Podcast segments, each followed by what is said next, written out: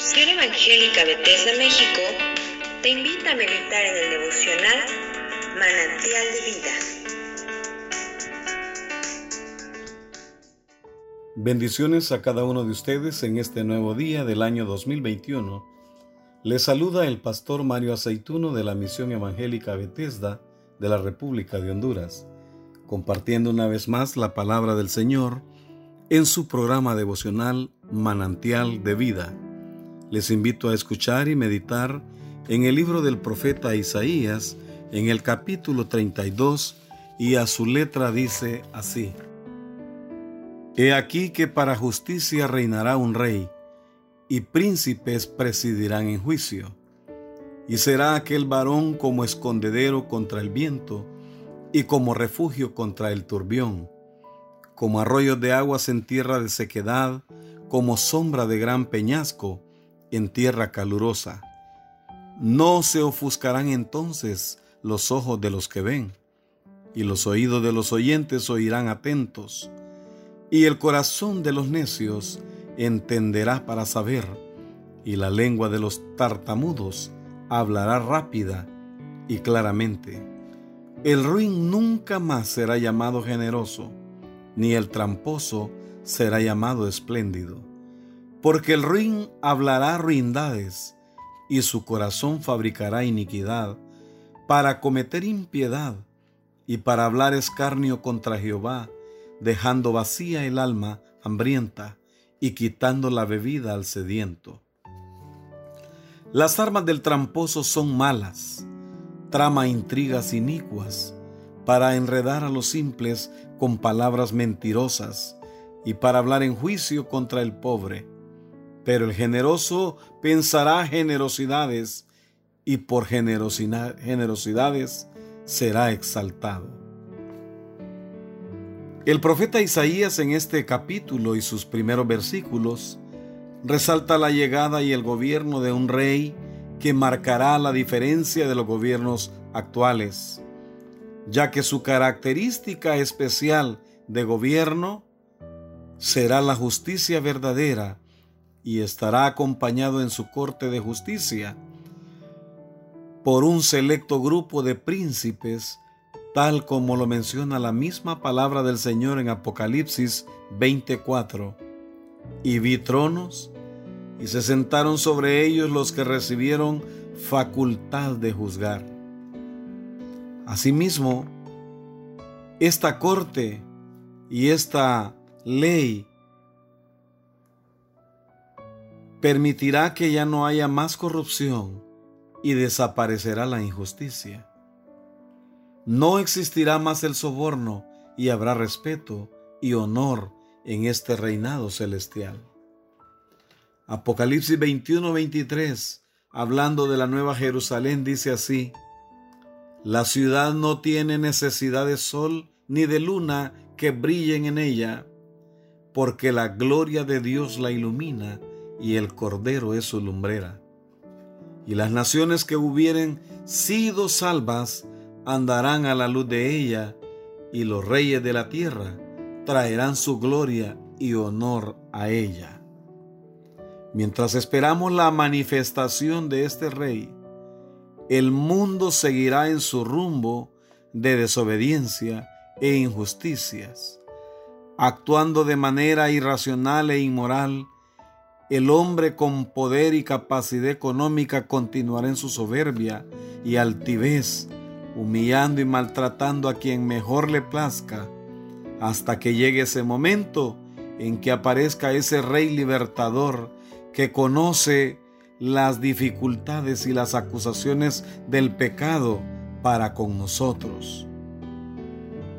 Y sin duda, la referencia que hace a este rey es a nuestro Señor y Salvador Jesucristo.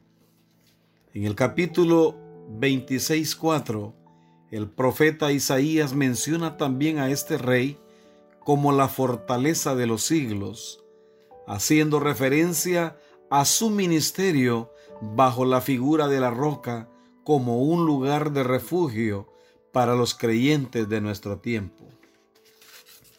En el versículo 3 y 4 de este capítulo dice la palabra, No se ofuscarán entonces los ojos de los que ven, y los oídos de los oyentes oirán atentos, y el corazón de los necios entenderá para saber, y la lengua de los tartamudos hablará rápida y claramente. Debido a la misma maldad en el corazón del ser humano, los valores morales han desaparecido y esto se ha convertido en un grave problema. A lo bueno se le llama malo y a lo malo se le llama bueno. Se ha perdido el respeto, la cordura y más aún el temor a Dios, producto de todas las mal llamadas libertades sociales, donde lo único que se pretende es favorecer los malos comportamientos, enseñando derechos que van en contra de los principios establecidos por Dios para vivir un mundo de paz y completa armonía. Para muchos en nuestro tiempo es anticuado el poner en práctica hoy en día aquellas enseñanzas que fueron pilares para nuestros abuelos, nuestros padres o demás familiares. Sin embargo, durante el gobierno del nuevo Rey de Justicia, Creador de los cielos y la tierra, estas enseñanzas volverán a ocupar un lugar de dignidad y tendrán vigencia permanente, ya que el pueblo de Dios tendrá un discernimiento espiritual. Así como dice su palabra, y el corazón de los necios entenderá para saber, para saber qué cosas, aquellas que el mundo ha abandonado en su propia prudencia. El ruin nunca será llamado generoso, ni el tramposo será llamado espléndido. Siguiendo con esta misma profecía, todas las acciones y actitudes de la gente, tales como la envidia, la hipocresía y la falta de sinceridad, serán expuestas a la luz.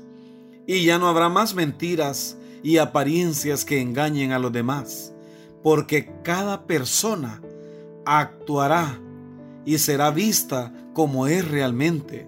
Pero esto solo sucederá cuando llegue el Rey que reinará con justicia, nuestro amado Señor Jesucristo, el cual es digno de ser alabado por siempre y para siempre. Siguiendo con la lectura en el capítulo 32, 32 versículo 9 en adelante, dice así, Mujeres indolentes, levantaos, oíd mi voz, hijas confiadas, escuchad mi razón. De aquí a algo más de un año tendréis espanto, oh confiadas, porque la vendimia faltará y la cosecha no vendrá.